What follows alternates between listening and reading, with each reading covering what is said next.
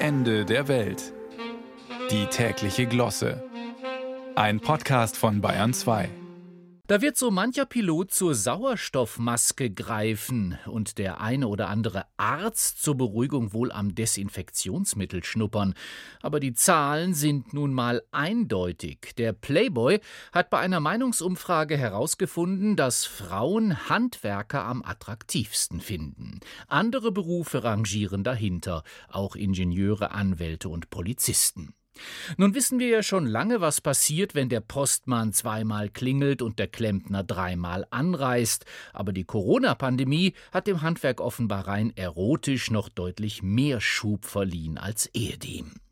Während Piloten vorübergehend am Boden bleiben mussten, war der Luftraum über den Hobbykellern bekanntlich total verstopft, und so manche Frau verliebte sich beim Tapetenwechsel offenbar nicht nur in abgefahrene Muster, sondern auch in vorgefahrene Anstreicher.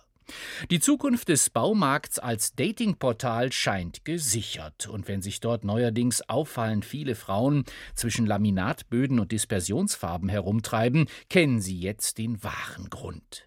Sie alle suchen Männer mit imposanten Anfahrtskosten und ausgedehnten Frühstückspausen. Kurz und gut, Küsse, die schmecken nach See, nach Salz und Teer, wie es im Schlager heißt.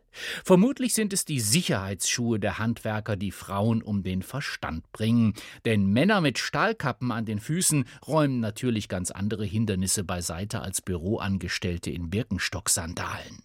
Und wer wünscht sich nicht, dass seine Beziehung mit lösungsmittelfreiem Heißkleber zusammenhält, statt nur mit Kaltschaum aus dem Mund redseliger Akademiker? Für Männer in den Ölwechseljahren besteht also kein Grund zum Verzagen. Sie sind auf dem Wertstoffhof des Lebens anscheinend deutlich mehr gefragt als niedergelassene Ärzte, bei denen Frauen offenbar das komische Gefühl haben, quartalsweise geliebt zu werden und mehr Angst haben zu müssen, die Versicherungskarte zu verlieren als die Ringe. Ganz abgesehen davon, dass jeder Friseurbesuch als Wahlleistung abgerechnet wird und nicht jede Ehegattin als Igel zurückkommen will, wie die Krankenkassen bekanntlich individuelle Gesundheitsleistungen bezeichnen. Das Ansehen der Piloten leidet vermutlich gleichermaßen unter ihrem Hang zur Zeitverschiebung wie unter ihrer Neigung, bei jedem Landeanflug in der Bar oder auf der Party das aktuelle Wetter durchzusagen. Ihr Ego müsste mal wieder dringend enteist werden.